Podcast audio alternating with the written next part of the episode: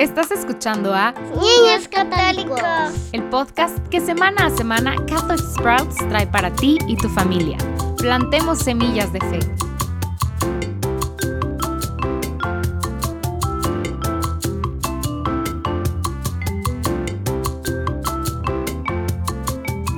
Bienvenidos de nuevo a Niños Católicos. Hemos pasado el último mes repasando el abecedario de la fe católica. Ya hemos hablado de la A de altar, la B de bautismo, la C de crucifixión, la D de la divina misericordia y la E de Eucaristía. Hoy estamos hablando de la letra F de frutos del Espíritu Santo. Y obviamente para esto necesitamos hablar de la tercera persona de la Trinidad, el Espíritu Santo. Recuerden que tenemos disponibles para ustedes páginas para colorear con las letras del abecedario católico, para que nos acompañen mientras escuchan. Como probablemente ya saben, tenemos un Dios, un solo Dios, pero ese Dios tiene tres personas en una sola naturaleza. Y esto sí, pues puede confundirnos. Perfecto. La Trinidad es un misterio, y ese misterio, pues nunca, probablemente nunca lo entenderemos por completo. Y eso es algo bueno. Ahora, aquí hay algo en lo que quiero que piensen, y es que los seres humanos somos bastante complicados. Si comparas a un ser humano con otro, digamos un perro, pues somos mucho más complicados que un perro. Tenemos sentimientos, tenemos planes, sueños y aspiraciones. Tenemos relaciones familiares buenas y otras complicadas. Podemos hacer inventos, podemos hacer cosas de las que nos arrepentimos y pues ahora un perro no puede hacer todas esas cosas. Porque los seres humanos somos seres más complicados y pues más avanzados que un perro.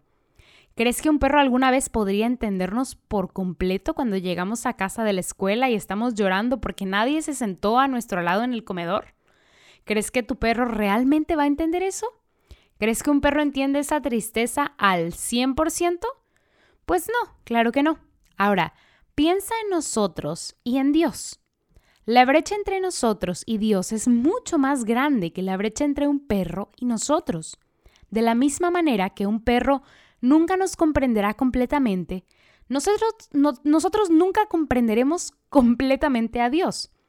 Ha habido varios símbolos que la gente ha utilizado para explicar la Santísima Trinidad, como un trébol o incluso un cubo de hielo. Pero todas estas personas se quedan cortas, porque si realmente pensamos que podemos entender a Dios completamente, pues entonces estamos subestimando a Dios. Es más grande que nosotros, más grande que nuestro cerebro. Nunca podría encajar ahí al 100%. Lo único que sabemos sobre la Santísima Trinidad es que está formada por tres personas, el Padre, el Hijo y el Espíritu Santo. También sabemos que lo que Dios hace es que Dios ama.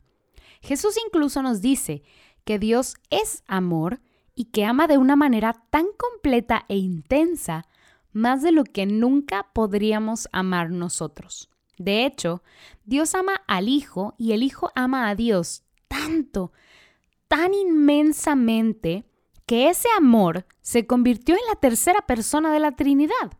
El amor entre el Padre y el Hijo se convirtió en el Espíritu Santo. Y de nuevo, sé que es complicado de entender, pero ese es el Espíritu Santo. Ahora, después de que Cristo estuvo en la tierra y se levantó de entre los muertos y luego ascendió al cielo, les dijo a sus seguidores que no, los dejaría huérfanos, que no serían abandonados, sino que Dios enviaría a su Espíritu Santo o a su Espíritu sobre ellos y que el Espíritu los guiaría. Este evento sucedió en Pentecostés. En Pentecostés, todos los seguidores de Cristo se reunieron en la habitación de la parte de arriba de una casa. La puerta estaba cerrada porque estaban aterrorizados por la persecución de los judíos y los romanos. Y de repente se oyó el sonido de un viento impetuoso. Y luego aparecieron llamas en cada una de sus cabezas y comenzaron a suceder milagros. Por ejemplo, comenzaron a poder hablar en idiomas que nunca antes habían escuchado y hablaban con fluidez y escuchaban a otras personas hablar en diferentes idiomas y milagrosamente podían entenderlos. Y de repente ya no tenían miedo. habían estado en una habitación con la puerta cerrada porque pensaban que si crucificaban a Jesús, podían crucificarlos a ellos también. Pero de repente ya no sentían más miedo y salieron de la habitación e inmediatamente comenzaron a predicar. Empezaron a hablar de Jesús. Comenzaron a confrontar a los judíos, las mismas personas que mataron a Jesús. Sabían que les podían quitar la vida, pero ya no tenían miedo. ¿Por qué? Porque el Espíritu Santo moraba dentro de ellos. El Espíritu Santo estaba con ellos. Ahora, el Espíritu Santo viene con muchos dones, que incluyen fortaleza, sabiduría y reverencia. Estos son los dones del Espíritu Santo, pero el Espíritu Santo también tiene o da frutos. Ahora, pensemos en un árbol. Si un árbol está creciendo como se supone que debe crecer, si está plantado en un buen lugar, entonces dará frutos, ya sean manzanas, peras o naranjas. Y sabemos que un árbol, cuando está sano y hace lo que se supone que debe de hacer, da fruto.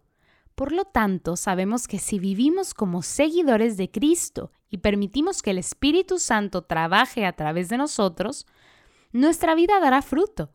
Entonces, cuando estamos viviendo con Jesús en nuestros corazones y siguiendo su Espíritu Santo, produciremos los frutos del Espíritu Santo. Nuestras vidas estarán llenas de cosas buenas.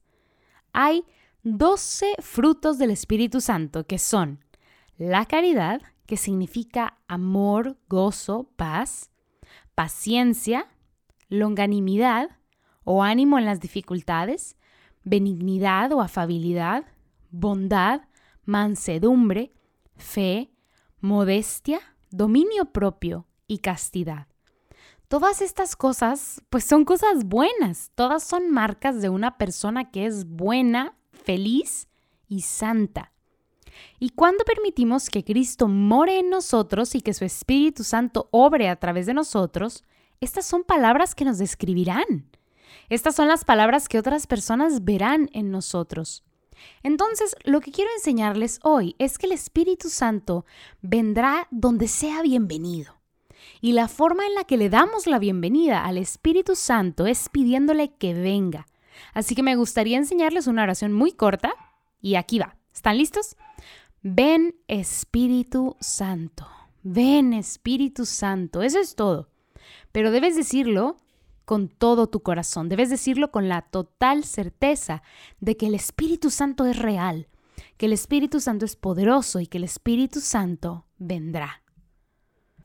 Entonces, decimos, ven Espíritu Santo, tal como lo hiciste con los apóstoles en Pentecostés, donde les diste estos dones y donde ya no tenían miedo. Pudieron salir al mundo y predicar con valentía acerca de Jesús. Y aunque muchos de ellos terminaron muriendo por Jesús, por eso decimos, Señor, confío en ti. Ven Espíritu Santo, enciende mi corazón, dame tus dones y ayúdame a producir tu fruto. Bueno, eso es todo por hoy. Terminamos con la letra F de frutos del Espíritu Santo.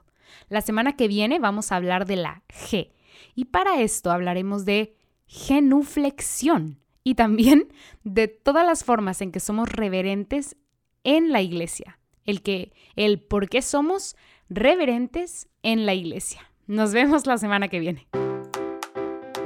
Ya fue todo por hoy familias.